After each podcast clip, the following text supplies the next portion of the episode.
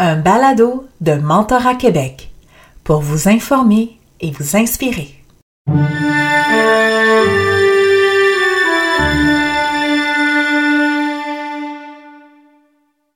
Pour ce balado, nous sommes heureux d'accueillir Catherine Thibault de la France, une experte en mentorat et coaching. Elle est l'autrice du livre Les clés d'un mentoring réussi elle est également membre de la commission mentorat du European Mentoring and Coaching Council France. Catherine Thibault conçoit et met en place des programmes de mentorat dans les grandes entreprises et les associations variées dont celle à visée solidaire, comme les associations favorisant la réinsertion en emploi. Elle possède plus de 30 ans d'expérience en relations humaines, aussi bien en cabinet qu'en grandes entreprises, dont 10 ans chez Danone. Elle est l'autrice de l'article Mentor, mentoré, à vos marques, prêt, partez, publié dans la trousse mentorale 2022 de Mentorat Québec. Sa citation préférée est une pensée du philosophe Aristote qui aurait dit Tu reconnais la justesse de ton chemin à ceux qu'il te rend heureux. Alors bonjour euh, Catherine, euh, vous êtes euh, une de nos autrices de la trousse mentorale, vous êtes aussi une intervenante lors du mois du mentorat euh, au forum euh, sur le mentorat. Et on est très heureux que vous ayez accepté de participer à ce balado. Euh, vous avez œuvré, vous, dans le domaine des ressources humaines, dans le groupe Danone en particulier, pour devenir ensuite une coach certifiée, ce que vous êtes toujours d'ailleurs. Mais aujourd'hui, je constate que vous êtes surtout engagé dans le monde du mentorat. Vous avez même écrit un livre sur le sujet et euh, nous allons en parler un peu plus tard. Euh, qu'est-ce qui vous a amené, vous, à vous intéresser au mentorat? En fait, euh, je pense que le début, c'est une expérience européenne où plusieurs entreprises étaient engagées dans une démarche sociétale et où nous avons expérimenté en fait un premier programme de mentorat avec une dizaine de binômes, un mentorat pour les femmes dans un objectif euh, d'égalité homme-femme. C'était un, programme donc euh, de mentorat croisé. Il y avait IBM, il y avait d'autres sociétés, il y avait L'Oréal, il y avait Danone. Et en fait, l'impact de, les résultats en fait de, de cette euh, première expérience m'ont tellement convaincu que j'ai décidé de le mettre en place chez Danone, puis ensuite d'en faire mon métier. Et je voyais bien que pour ces femmes, le fait d'être mentorée par des mentors qui étaient aussi d'ailleurs des femmes, euh, leur permettait de toucher du doigt que ben, les doutes qu'elles avaient, euh, d'autres les avaient eus, euh, que le paternalisme dont elles faisaient preuve, dont elles subissaient les conséquences, pardon, au moment où elles revenaient de congé de maternité, eh bien d'autres femmes l'avaient aussi subi, le syndrome de l'imposteur qui est bien connu maintenant, voilà. Toutes ces choses-là, elles s'apercevaient qu'elles n'étaient pas seules à, les, ressentir et que on pouvait quand même réussir et donc, c'était très encourageant, ça donnait confiance, ça donnait envie d'avancer. Donc, euh, c'est pourquoi après, j'ai développé des programmes de mentorat pour les femmes et pas que pour les femmes, bien sûr. Et le mentorat est apparu comme une solution euh, qui était plus adaptée à ces circonstances-là? C'est une solution, une démarche qu'on pourrait appeler de complémentaire par mm. rapport à ce qui existe déjà, puisque bien sûr, il y a par exemple les réseaux de femmes qui sont très précieux parce qu'on a une liberté de, parole, une parole protégée entre femmes. Il y a bien sûr le coaching euh, individualisé, mais tout le monde n'a pas accès euh, au coaching. Euh, il y a aussi les formations, au leadership. Mais le mentorat paraît une pierre angulaire qui permet d'ancrer des découvertes, des prises de conscience dans le quotidien par le fait d'avoir quelqu'un qui vous accompagne et qui partage son expérience, en fait. Mhm. Euh, parce que, effectivement, depuis peut-être une quinzaine d'années, euh, nous voyons le, coaching, le mentorat, le tutorat, le, co-développement, en fait, l'accompagnement en général devenir de plus en plus présent dans les organisations, mais aussi dans la société en général, dans, plusieurs secteurs. Euh, quelle est votre lecture de ce phénomène du besoin d'accompagnement qu'on semble avoir de plus en plus? Alors, il y a sans doute beaucoup de raisons. Moi, j'aimerais retenir une raison qui est une raison d'espérer. Hein, c'est que je pense qu'on commence à comprendre dans nos, dans nos sociétés que le développement personnel, que l'apprentissage, que l'entraide, ce sont des choses qui sont essentielles en fait euh, pour euh, faire face aux défis de notre société aujourd'hui. Je pense en particulier que les défis climatiques qui sont les nôtres, les défis sociétaux, euh, tous ces jeunes qui sont atteints par l'éco-anxiété, qui recherchent du sens, eh bien, je pense que toutes les formules d'accompagnement, dès lors qu'on peut avoir accès à un accompagnement personnel de qualité, je pense qu'on va dans le bon sens parce que on aide les personnes à mieux se connaître, on aide les personnes à mieux collaborer ensemble et du coup à développer, à mieux vivre ensemble. J'ose espérer que c'est ça la bonne raison.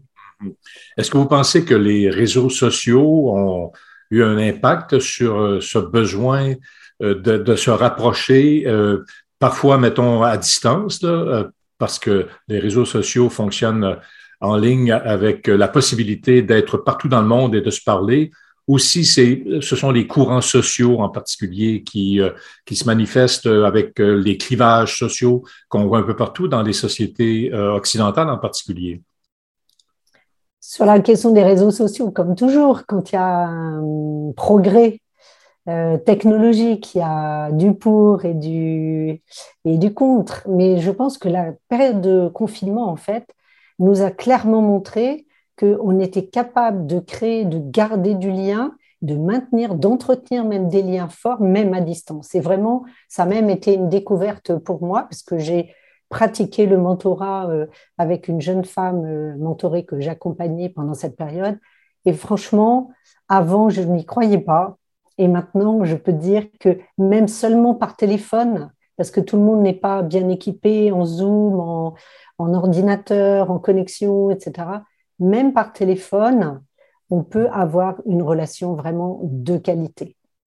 Et, c'est vrai qu'on avait certaines idées préconçues en mentorat qu'il euh, fallait absolument se rencontrer en personne. Et puis, évidemment, avec les obstacles qu'on a connus à cause de, la COVID-19, euh, tout à coup, on a réalisé qu'on pouvait continuer à, se fréquenter, euh, même à distance et en ligne ou par téléphone, et qu'on avait des, quand même le, la satisfaction de pouvoir se confier à quelqu'un, de parler à quelqu'un et de se faire écouter surtout durant le mentorat, durant la pandémie en, en mentorat. Voilà. Voilà, du moment que le cadre est posé, et je pense que les réseaux sociaux et puis surtout tous les moyens de communication à distance sont euh, des formidables leviers pour la démocratisation euh, du mentorat, évidemment, auprès de l'ensemble du, grand public.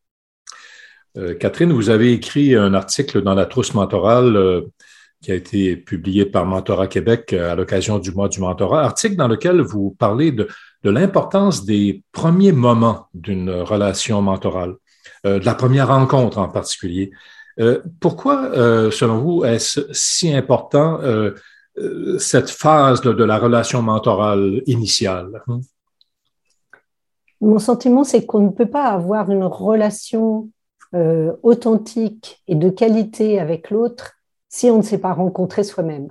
Donc la phase de préparation qui consiste en fait à revisiter son parcours, à se rappeler les moments importants, euh, les changements de voie, les sorties de route, euh, mais aussi les succès, les réussites, les personnes qui nous ont fait du bien, qu'on a rencontrées. Si on fait cet exercice, alors on peut aborder la relation avec euh, plus de lucidité, plus de simplicité, plus d'humilité et plus d'authenticité. Et c'est vrai, bien sûr, pour le mentoré, c'est particulièrement vrai aussi pour le mentor.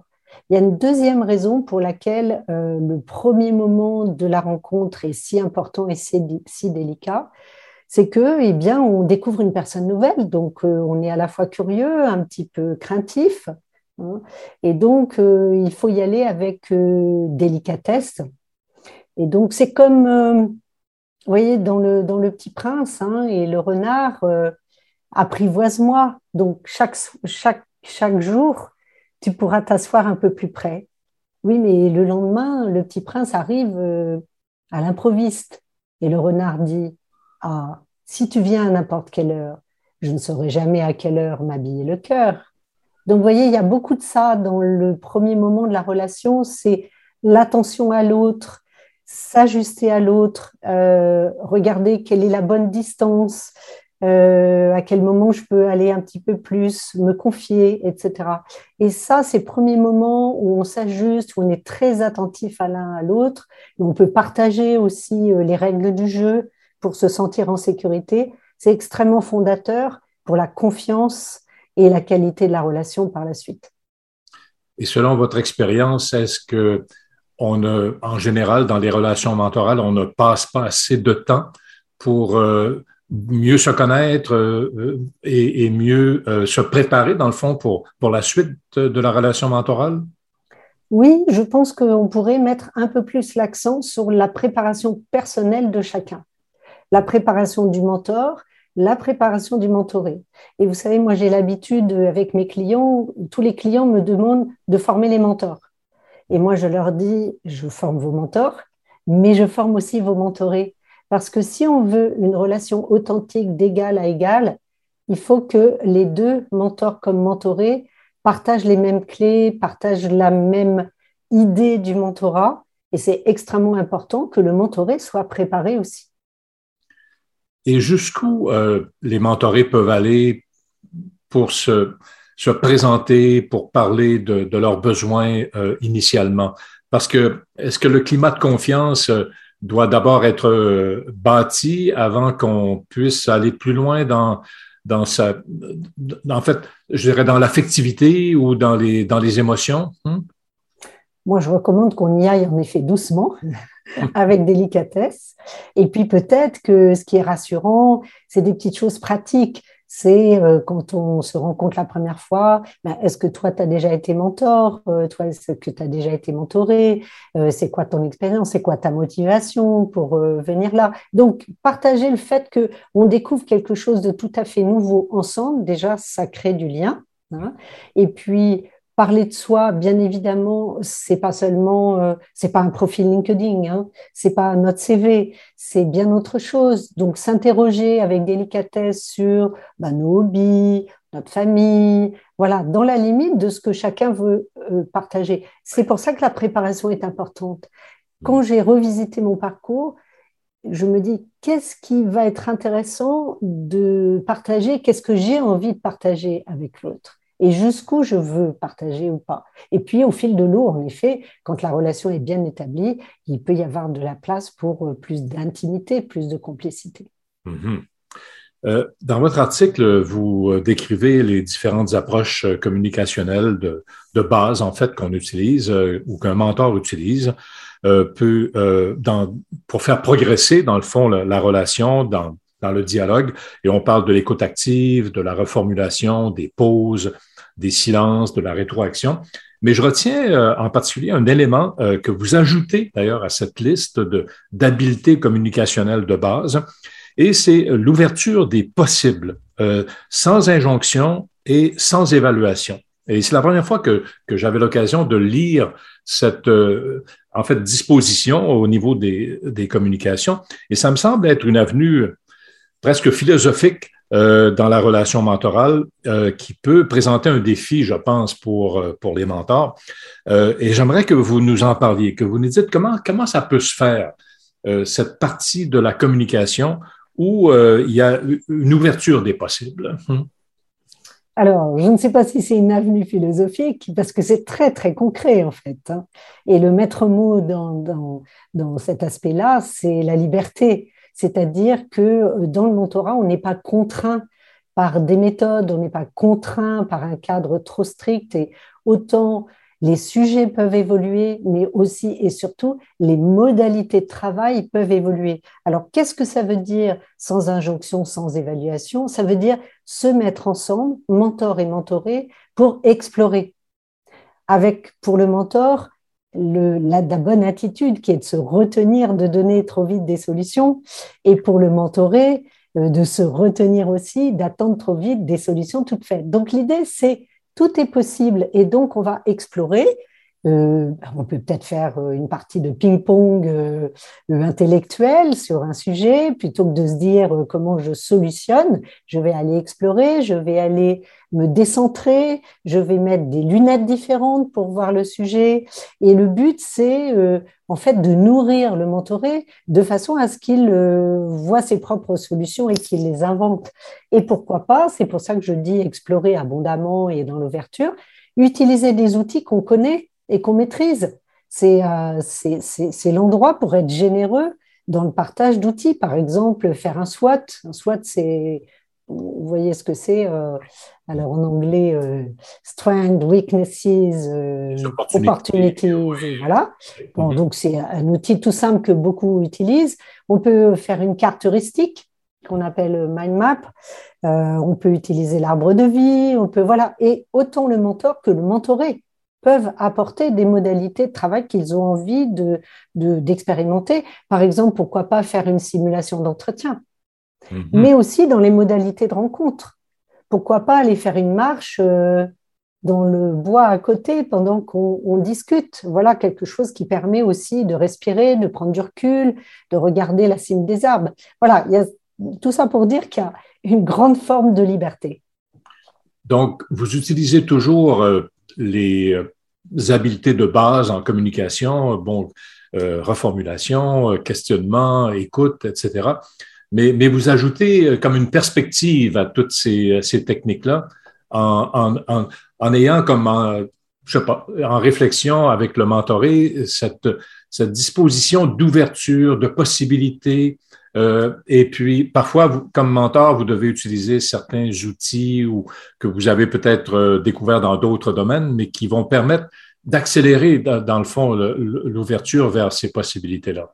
Est-ce que j'ai bien compris? Ce que votre Oui, oui, tout à fait. Et puis, en plus, euh, on a le droit à des petits ratés dans le mentorat. C'est ça qui est chouette. Hein, parfois, y a, on essaye quelque chose, puis ça marche pas. Ben, c'est pas grave. On, voilà, on est, il n'y a pas de stress dans le mentorat. On prend son temps, on a de la liberté. Et puis un dernier point aussi euh, sur ces modalités d'accompagnement, c'est que on oublie souvent que le mentor, mais il apprend, mais énormément. Hein. Quand il pratique ce qu'on vient d'expliquer, euh, au lieu de donner des solutions, euh, d'explorer abondamment, d'utiliser des outils ludiques, etc., il progresse dans sa façon de, fonctionner lui-même en tant que peut-être manager d'équipe.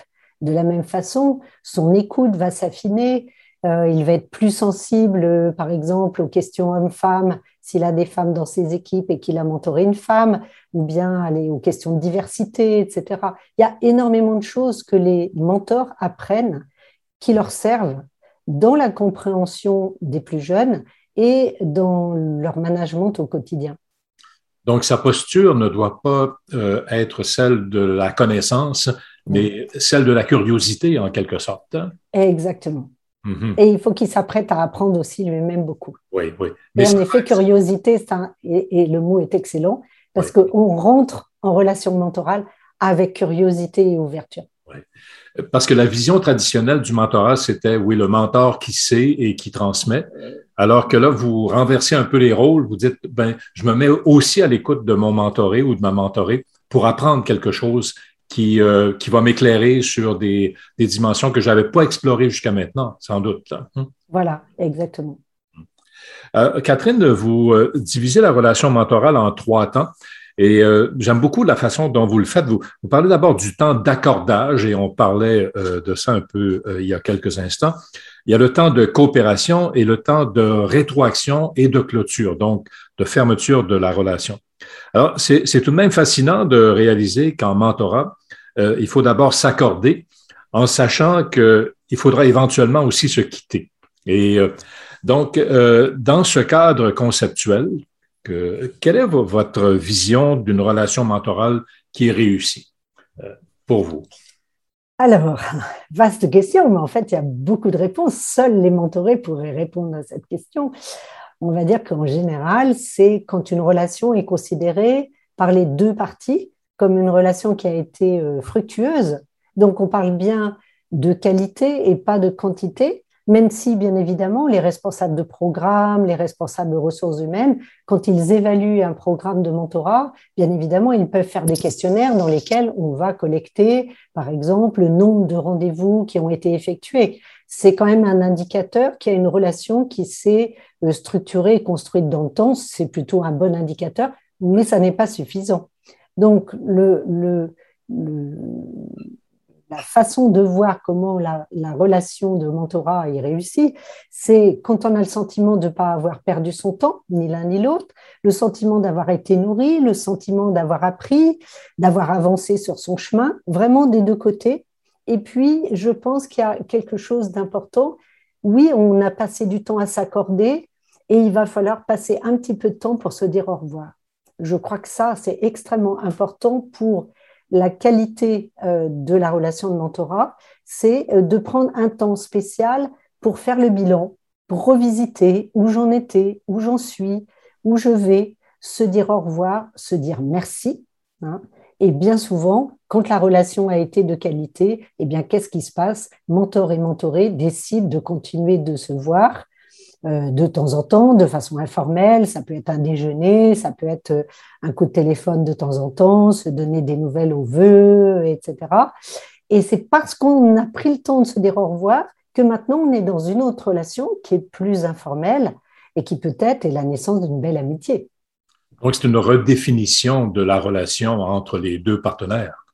Voilà, et c'est important de, clore. Pourquoi? Parce que sinon on risque de s'installer dans une situation de dépendance. Hein. Donc là, le fait d'avoir fait le bilan, eh bien, on ferme la porte du mentorat et on s'ouvre à autre chose. Alors, il faut bien commencer la relation et aussi bien la terminer. Exactement. Et avec euh, une certaine stratégie euh, de départ et une stratégie également pour la terminer.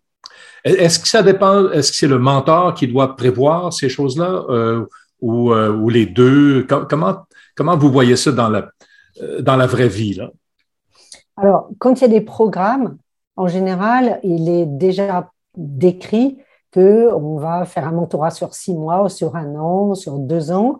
Et donc, euh, les mentors et les mentorés sont avertis par le responsable du programme qu'on s'achemine vers la fin du programme et qu'il est temps de songer à faire un bilan. Ça, ça facilite un petit peu la vie. Bon, dans la vraie vie, euh, en réalité, certains se sont arrêtés déjà avant et certains vont continuer encore après parce qu'il y a matière à continuer un accompagnement. Donc, il appartient, euh, les responsables de programme sont bienvenus de dire aussi, si toutefois vous souhaitez continuer ou si toutefois vous avez terminé, voilà euh, comment vous pouvez faire. Et il y a une forme de liberté aussi là-dessus. Donc, il faut que mentor et mentoré, en tout cas, se mettent d'accord sur, eh bien, la prochaine fois, est-ce que tu serais d'accord que ce soit notre rendez-vous de bilan. Ah, et puis chacun, on se prépare et on va partager euh, ce qu'on voilà, ce qu'on ce qu'on a vécu ensemble et, et, prendre un temps. Alors ça peut être un petit peu festif, on peut aller prendre un verre, on peut se faire un, un petit cadeau, un marque-page, un, un, livre de poèmes, je ne sais pas. Voilà, ça peut être l'occasion de marquer un jalon un peu fort dans sa vie. Alors, j'aime beaucoup ce que vous racontez. C'est comme un, divorce, euh, un divorce mhm. gentil. Hein? à l'amiable. à l'amiable. Euh, j'aimerais en terminant que vous nous parliez de votre livre euh, qui s'intitule Les clés d'un mentoring réussi pour progresser dans sa vie professionnelle. Et c'est un livre qui sera d'ailleurs réédité, je pense, au mois de février 2022.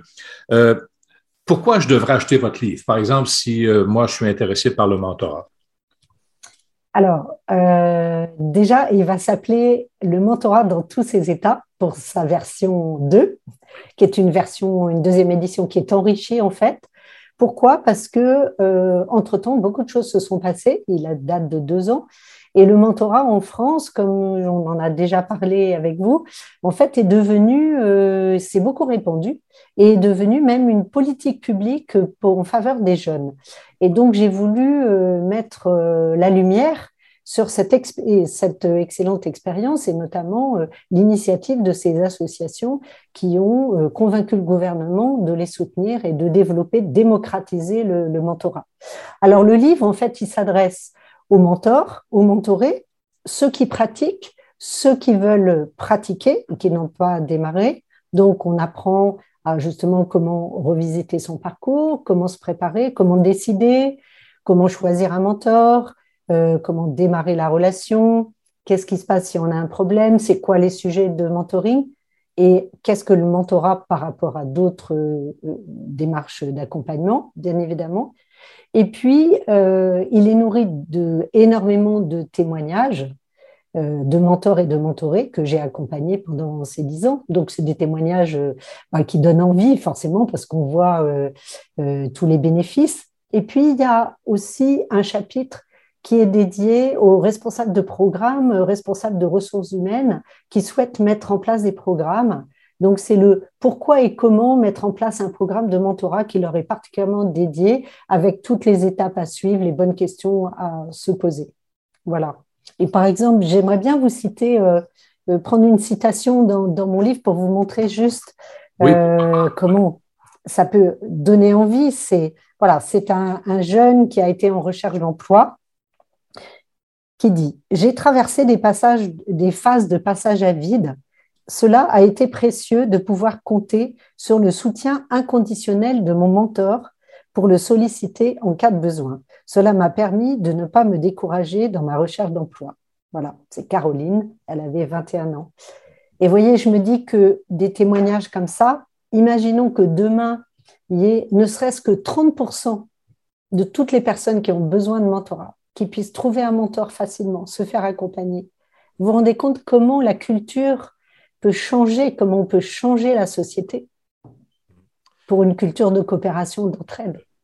Et, c'est pour ça que je, trouve assez extraordinaire ce qui se passe en France, euh, en fait, euh, avec le président Macron qui, euh, parlait d'un jeune, un mentor, hein, pour donner, et qui a en fait fédéré un grand nombre d'entreprises hein, qui, euh, ou de, de, gestionnaires qui donnent de leur temps pour accompagner des jeunes, euh, pour leur permettre, par exemple, d'accéder aux grandes écoles. En tout cas, il y a, toutes sortes de, d'organisations qui sont derrière euh, cette, euh, cette initiative et qui, qui devient presque un courant social euh, de, soutien à la jeunesse. Hein.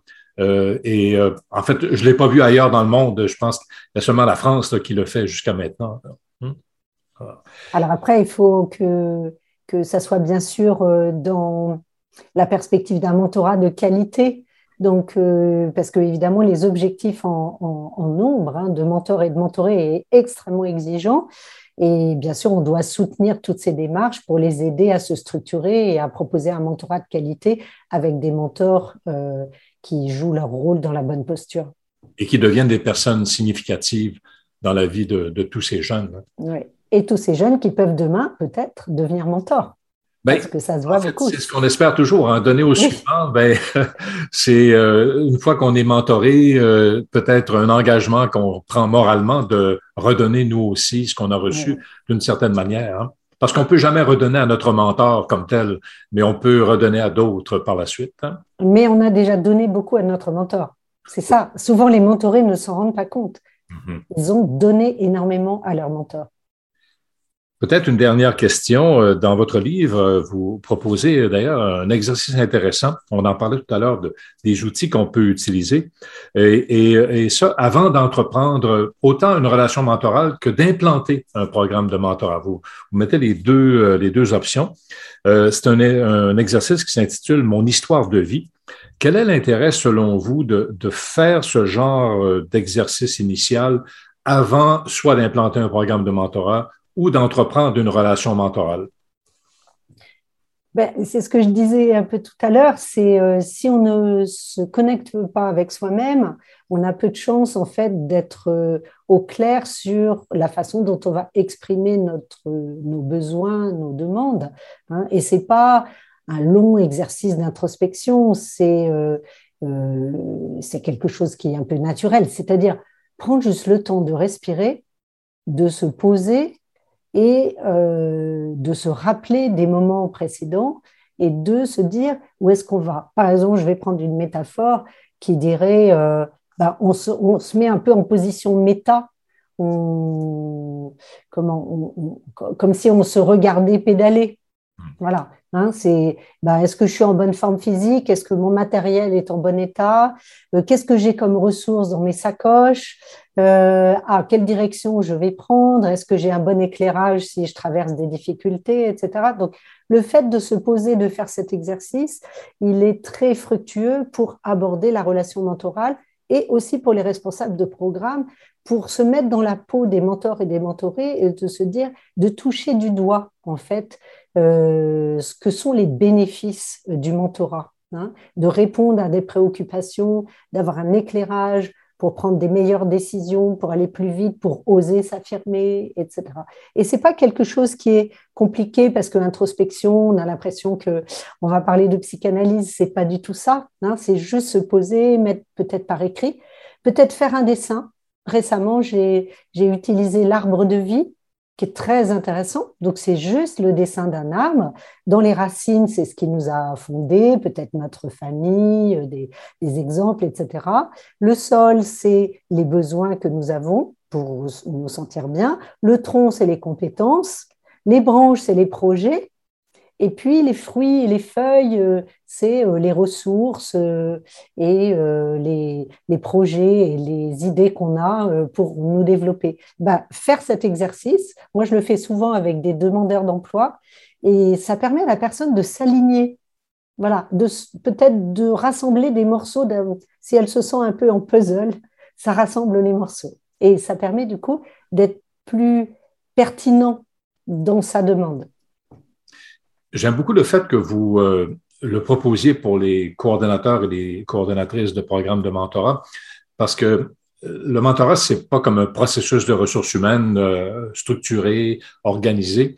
les, les, coordonnateurs doivent entrer en relation avec les mentorés et, les mentors et, ça devient des espaces de vie privilégiés qu'on organise pour avec les autres. Et, cette sensibilité-là, doit se, se, retrouver à quelque part dans nos valeurs, euh, j'imagine. Hein? Euh, si on veut accompagner, en fait, le mieux possible les gens qui participent euh, au, au DIAD. Oui, oui, c'est, il faut incarner, en fait, il faut ressentir de l'intérieur. Il y a mhm. quelque chose qui est très gratifiant pour les responsables de programme, c'est quand ils forment des communautés de mentors et des communautés de mentorés. Et par exemple, moi, j'ai l'habitude de faire des rencontres de mi-parcours Hein, donc, on prend les mentors d'un côté, les mentorés de l'autre, et on partage euh, ce qu'ils vivent dans la relation mentorale en respectant bien évidemment la règle de la confidentialité. Hein. Et quand un responsable de programme participe à ces rencontres, il s'enrichit énormément et en plus, ils s'entraident entre eux, ils repartent avec beaucoup d'énergie, beaucoup d'idées. Et franchement, c'est très utile aussi d'animer une communauté, même si, bien sûr, la relation mentorale, c'est d'abord la dia de, toute seule, euh, euh, voilà, le mentor avec le mentoré. Mais créer des communautés de mentors, c'est, euh, je pense, quelque chose qui est très gratifiant et très aidant. Et vous dites que vous le faites également avec les mentorés. Quel est l'objectif de le faire avec les mentorés? Alors, c'est comme pour la formation. Tout ce que je fais avec les mentors, je le fais avec les mentorés. Toujours dans la perspective d'être bien en support d'une relation la plus égale possible entre les deux, la plus d'adulte à adulte, vraiment en parité. Je pense que c'est une grosse différence avec le coaching, par exemple. Hein. C'est vraiment le mentorat, c'est vraiment une relation où chacun est acteur. On est co-responsable du cadre, on est co-responsable du contenu, puisqu'on partage son expérience de part et d'autre. Donc c'est vraiment ça ce qui fait euh, la qualité de la, relation euh, mentorale. Oui, parce que je peux comprendre pour les mentors parce qu'ils ont comme une mission particulière d'accompagnement. Les mentorés ont chacun leurs besoins individuels ou leurs objectifs individuels. Alors, qu'est-ce qu'ils partagent dans ces rencontres-là euh, alors, qui devient commun? Là? Hmm? Oui, alors déjà sur les mentors, euh, tout l'art du mentor, c'est de ne pas se mettre en mode projet. Donc, comme vous dites, ils ont une mission en général, dans les formations, euh, je leur dis, à votre avis, de quoi vous êtes responsable? Et souvent, ils se, posent un peu en, j'ai une mission de faire réussir mon mentoré. Et je leur dis toujours, non, vous n'êtes responsable que du temps que vous leur donnez, la disponibilité d'esprit que vous leur donnez dans l'entretien, et puis euh, de l'écoute euh, proactive que vous avez, de l'attention, du respect, du partage généreux de votre expérience et C'est tout. Parce que si le mentoré va avancer, c'est le mentoré qui avance. Peut-être que les graines qui ont été semées par le mentor, elles ne vont fleurir que dans quelques années. Peu importe, il n'est pas responsable de la réussite du mentoré. Ça, c'est important.